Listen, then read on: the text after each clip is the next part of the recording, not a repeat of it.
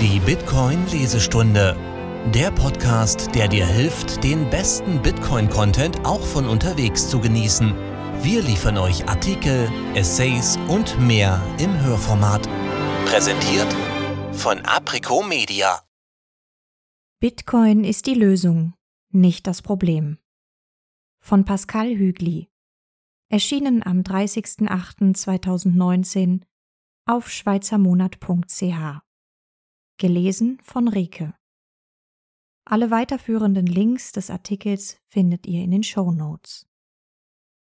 Anders als Bitcoin sind Papiergeldwährungen durch einen rechtlich institutionell politischen Unterbau gedeckt. Das wird aber zunehmend vom Sicherheitsvorteil zum Risiko. Eine Replik. In der Mai-Ausgabe des Schweizer Monats hat Urs Birchler einen Geburtsfehler des Kryptogeldes diagnostiziert. Dass das Bitcoin-Protokoll Vertrauen in eine zentrale geldpolitische Instanz durch einen Algorithmus ersetzt, hält der emeritierte Professor für Banking an der Universität Zürich zwar für programmiertechnisch brillant, doch führe das letztlich ökonomisch in die Sackgasse.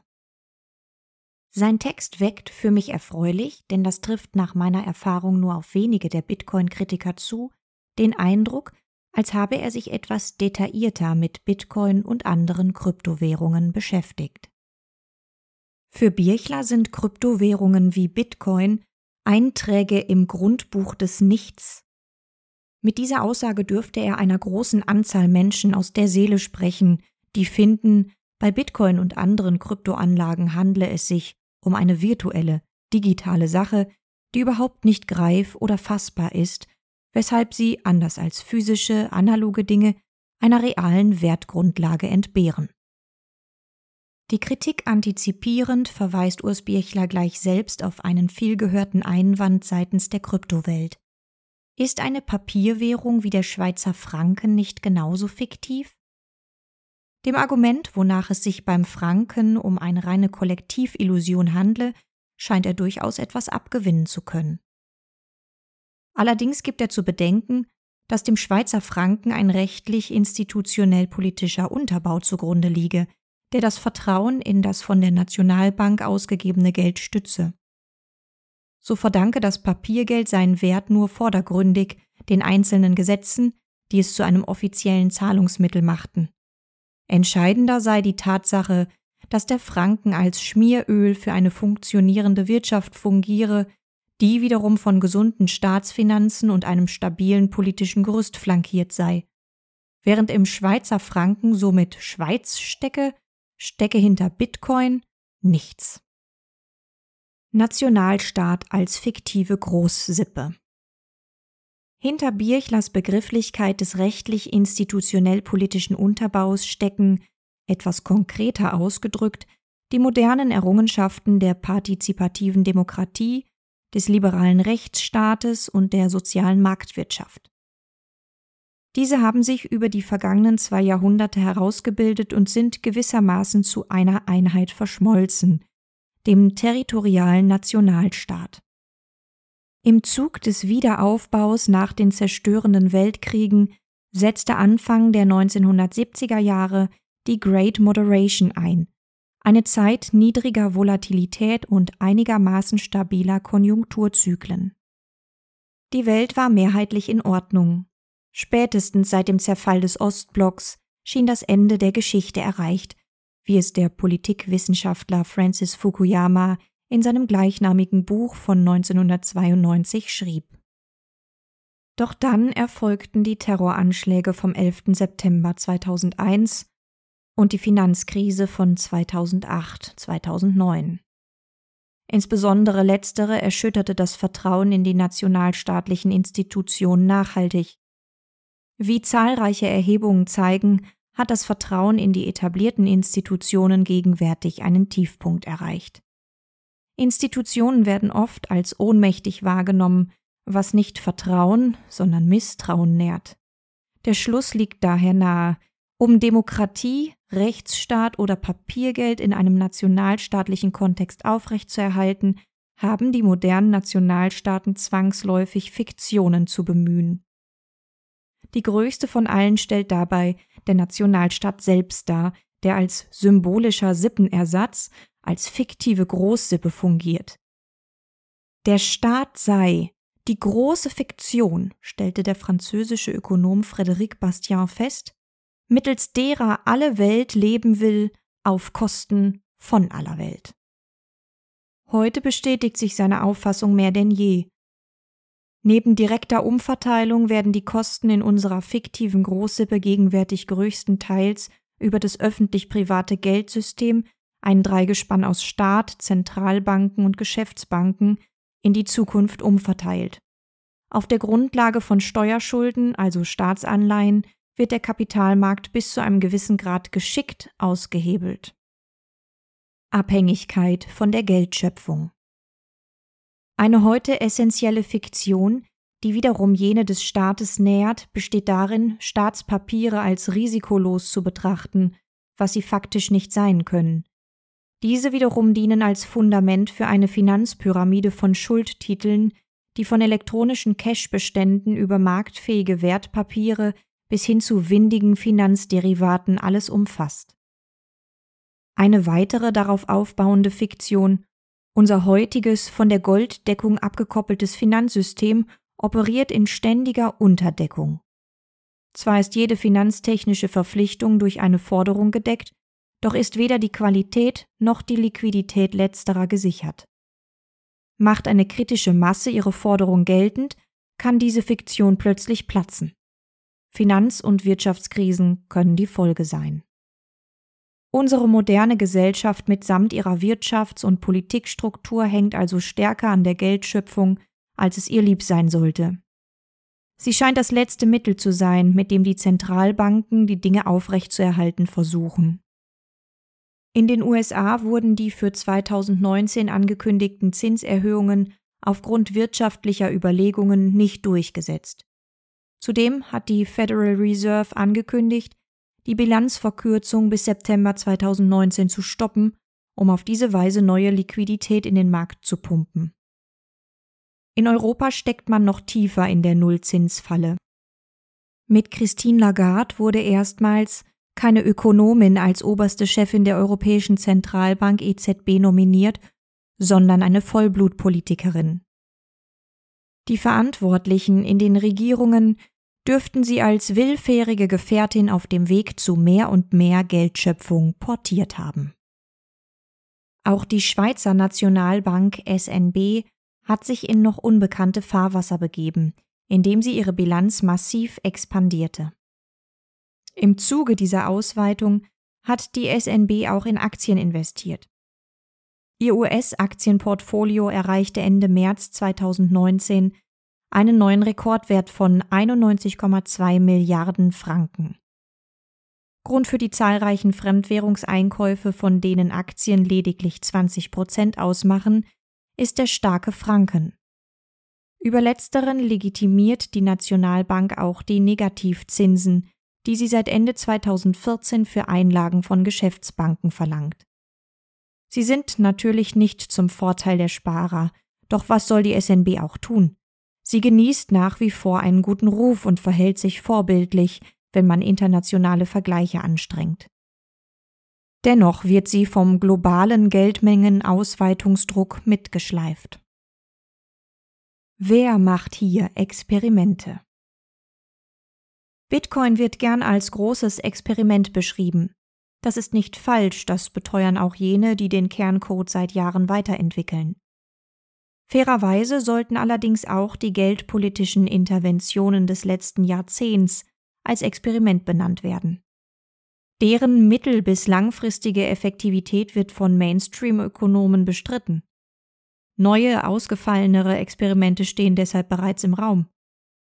Helikoptergeld, Bargeldabschaffung, Vollgeld oder auch die Modern Monetary Theory. Wohin wird diese Entwicklung führen? Nicht wenige, die bisher von der Stabilität unseres Finanzsystems überzeugt waren, schließen ein böses Erwachen nicht mehr aus. Zur Erinnerung.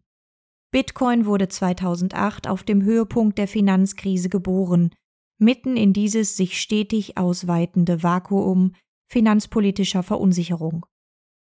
Die Kryptowährung ist die Antithese zur bestehenden Finanzordnung und wurde bewusst nicht in die bestehenden Strukturen eingebettet, geschweige denn deren Parametern nachempfunden.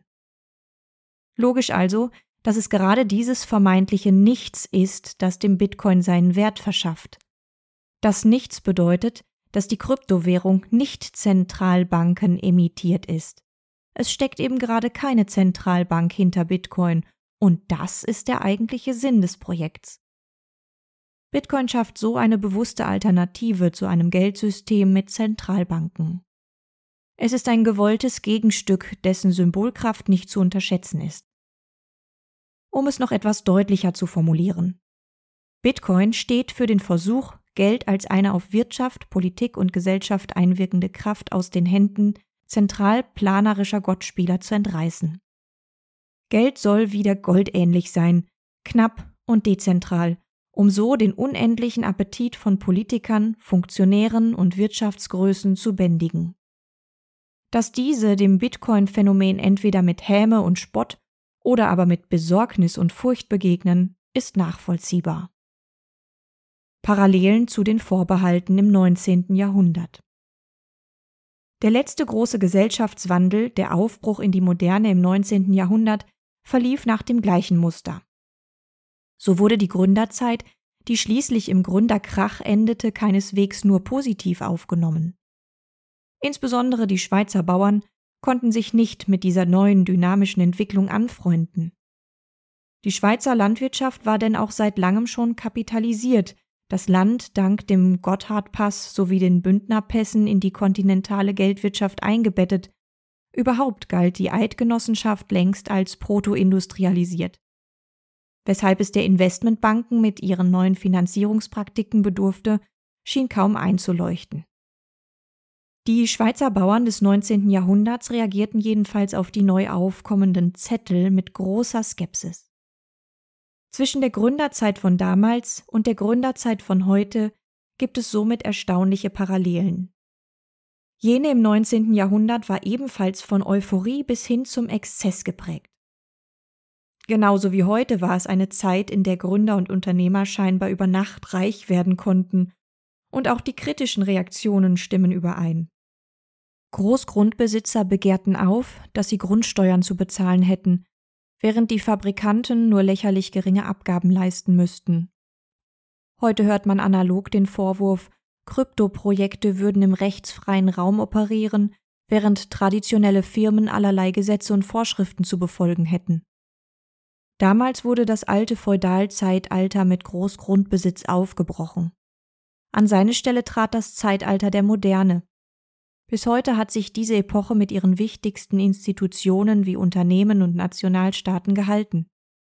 Gegenwärtig wird immer offensichtlicher, dass wir uns an der Schwelle zu einer neuen Ära jener des digitalen Zeitalters befinden, in der Kryptonetzwerke wie Bitcoin eine große Rolle einnehmen dürften.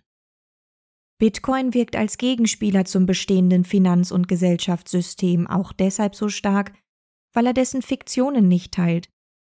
Aufgrund der öffentlichen, für alle einsehbaren Bitcoin-Blockchain und einer spieltheoretisch ausgeklügelten Anreizstruktur sind ungedeckte Wertansprüche nicht möglich. Bitcoin basiert eben auf der Grundlage von Vertraue nicht, sondern verifiziere selbst. Fiktionen hin oder her. In Bichlers Augen leidet Bitcoin an einem inhärenten Geburtsfehler. Doch was er für Geburtsfehler hält, dürften natürliche Kinderkrankheiten sein. Und solche enden heute immer seltener tödlich, sondern werden mit fortschreitendem Alter überwunden ganz im Gegensatz zu unserer heutigen Geldordnung, die sich gewissermaßen mit einem Tumor im Endstadium konfrontiert zu sehen scheint.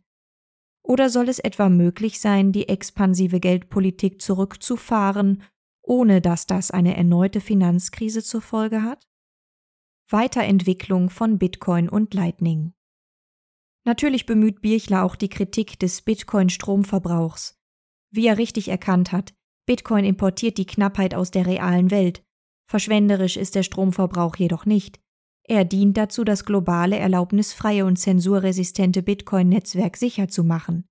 Je mehr Energie, also Strom, in das Netzwerk einfließt, desto höher dessen Sicherheit und Verlässlichkeit. Nur weil der Energieverbrauch im Bitcoin-Mining derzeit ansteigt, gibt es jedoch keinen Grund anzunehmen, dass sich das auf ewig fortsetzen wird. Je weiter die Entwicklung von Bitcoin voranschreitet, desto mehr Wert dürfte eine einzelne Bitcoin-Transaktion fassen. Relativ gesehen dürften so künftig weniger Transaktionen mehr Wert transferieren, was das Netzwerk wiederum energieeffizienter macht. Wer glaubt, dass sich Bitcoin nicht weiterentwickeln wird, hat etwas Grundsätzliches zum Thema Technologie nicht verstanden.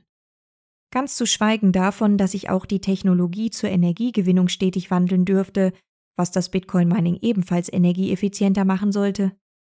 In diesem Zusammenhang lieferte der Bitcoin-Enthusiast Andreas Antonopoulos eine pointierte Analogie, indem er einen Arzt sprechen lässt. Madame, ich bin besorgt über den Fortschritt Ihrer Schwangerschaft. Bei der derzeitigen Wachstumsrate wird Ihr Bauch in nur fünf Jahren so groß sein wie unser Spital. Genauso wenig ein Geburtsfehler ist, dass sich Bitcoin heute noch nicht wirklich als Zahlungsmittel für Alltagsgeschäfte eignet. Mit der Basis Blockchain, die Dezentralität und Sicherheit priorisiert und der Geldfunktion der Wertaufbewahrung zuträglich ist, hat sich Bitcoin der modularen, also schichtweisen Skalierung verschrieben, so wie sich heute das Internet aus mehreren Ebenen zusammensetzt. Daher wird basierend auf der Basis-Blockchain gerade ein Zusatzprotokoll namens Lightning implementiert. Es ermöglicht sogenannte Off-Chain-Zahlungskanäle, über die Bitcoin in Form kryptografisch gesicherter Vollreserve-Schuldscheine beliebig oft, sofort und zu geringeren Transaktionsgebühren getauscht werden können. Das Lightning-Netzwerk schafft somit die Grundlage, Bitcoin auch als effizientes Zahlungsmittel zu verwenden. Zugegeben, als aufstrebendes Gesamtnetzwerk ähnelt Bitcoin noch allzu sehr einer chaotisch turbulenten Baustelle. Unfälle sind an der Tagesordnung, optimale Lösungen noch nicht gefunden. Dessen ungeachtet wenden immer mehr Menschen ihre Zeit auf, um das Netzwerk in seiner Gesamtheit voranzutreiben. Die etablierten Strukturen dagegen wirken wie ein in die Jahre gekommenes Palais. Noch ist der Glanz der Fassade nicht verblasst und zeugt von altem Ruhm. Doch ist das Fundament fragiler als gemeinhin gedacht. Misstrauen und Argwohn nehmen stetig zu und nähren eine Alternative, die Geld nicht mehr länger vom Vertrauen in eine Nationalbank und ihr rechtlich institutionell politisches Gerüst abhängig macht, sondern von Mathematik und Kryptographie. Bitcoin. Vielen Dank fürs Zuhören. Wenn du die Übersetzer und Sprecher der Artikel unterstützen willst oder dich für Bücher zum Thema Bitcoin interessierst, schau vorbei auf www.aprico.media.